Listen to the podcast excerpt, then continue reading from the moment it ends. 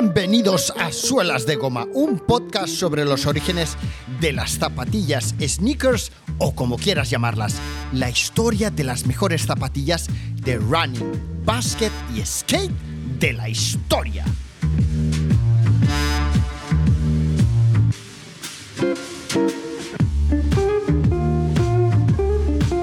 Son las 4 de la tarde y comienza a escribir el que será el guion de mi programa número 39.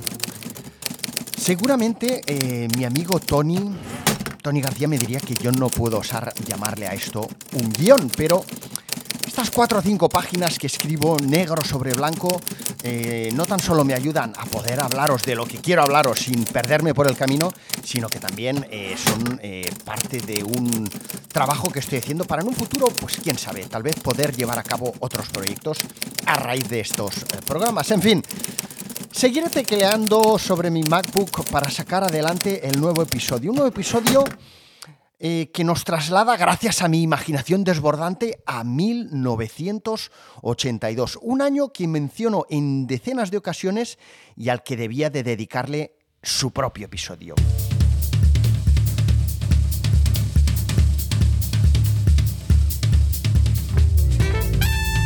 Verano de 1982 fue especialmente cálido, teniendo en cuenta que además a los inicios de la década de los 80 todavía disfrutábamos, o por lo menos así lo recuerdo yo, de las cuatro estaciones, primavera, verano, otoño, invierno. El verano comenzaba con unas temperaturas eh, poco a poco cada vez más cálidas y hasta el mes de agosto no empezábamos a notar un calor excesivo. Es más, eh, yo creo que podíamos llevar zapatillas cerradas de piel eh, casi todo el año.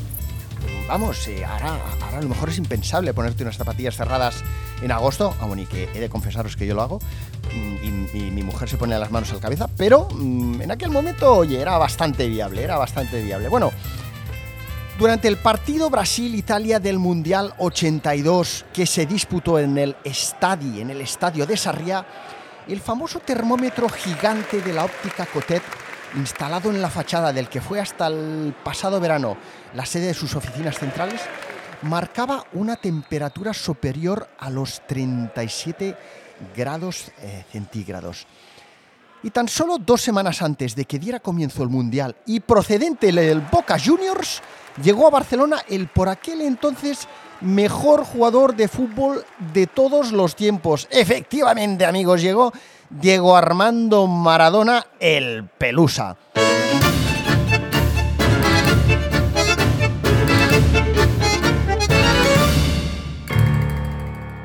En el 82 Mariscal fue también el autor de un maravilloso cartel para los carnavales de Barcelona y el Papa Juan Pablo II visitó Montserrat la montaña de Montserrat, el monasterio de Montserrat y pronunció una homilía en catalán.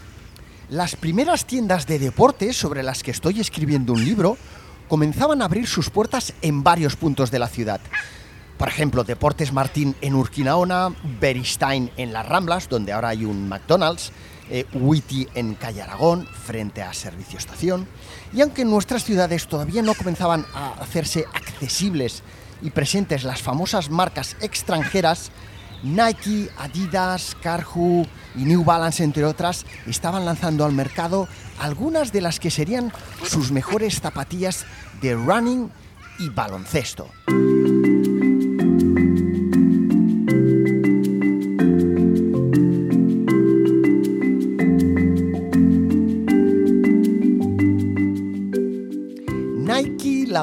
Las Nike Air Force One de las que os hablé en el programa Las estrellas de la NBA calzaban Converse hasta que llegó Nike. Anda que me quedó un, me quedó un título corto y, fácil. Unas zapatillas de baloncesto que estuvieron a punto de ser descartadas, a punto de desaparecer eh, de los catálogos de Nike poco después de su lanzamiento, porque Nike, pues bueno, las sacó sin, sin grandes pretensiones pero que fueron rescatadas gracias, eh, como recordaréis, a la iniciativa de las tiendas de zapatillas, las tiendas de deporte de Baltimore, que habían eh, visto que eh, los consumidores, que los aficionados al deporte, al básquetbol, pero también los que buscaban unas zapatillas para ponerse para ir por la calle, eh, apreciaban mucho este modelo. Y eh, le propusieron a Nike lanzar cada mes una Nike Air Force One de un color distinto. Para animar las ventas y funcionó muy muy bien, muy muy bien. Bueno, funcionó también que hoy en día las Nike Air Force One siguen siendo un estandarte de la marca americana. ¿Qué os voy a contar? Adidas lanzó las Oregon, las zapatillas eh, que en el boom del running 80s os explicaba que habían sido diseñadas con la intención de competir en el duro mercado del jogging, del running para los corredores urbanos. Y es que era la primera vez que Adidas se planteaba desarrollar un modelo de zapatillas para gente que no corriera sobre pistas de tierra, que era el tipo de cliente al que Adidas estaba acostumbrado a venderle, ya que en Europa, pues eh, la gente lo habitual era que saliera a correr por, por el campo, eh, por el bosque, en fin. Eh, no tenían en mente fabricar zapatillas para gente que saliera a correr por las calles, por el asfalto, por el cemento, ¿no?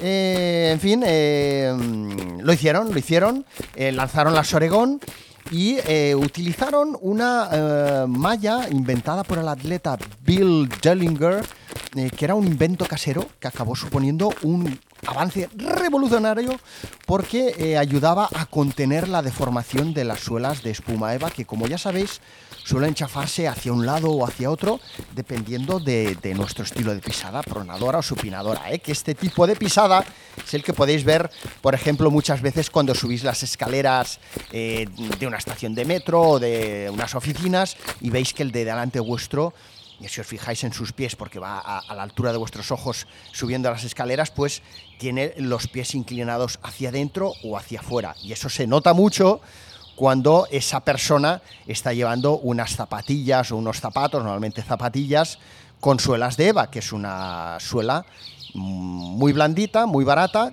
mm, que se deforma, se chafa, porque es una esponjita. En fin, venga ahí, rollo patatero. Pero bueno, oye, no os preocupéis, tranquilos que este no es un programa de estos de refritos que me he sacado de la manga en 10 minutos, no. En el 82 salieron muchas más zapas eh, de las que os acabo de comentar eh, y de las que os hablé en otros programas. En el 82 New Balance comenzó a lanzar los primeros modelos de su serie 990 y Carhu lanzaba la Albatros. ¿Y te está gustando la intro de este episodio?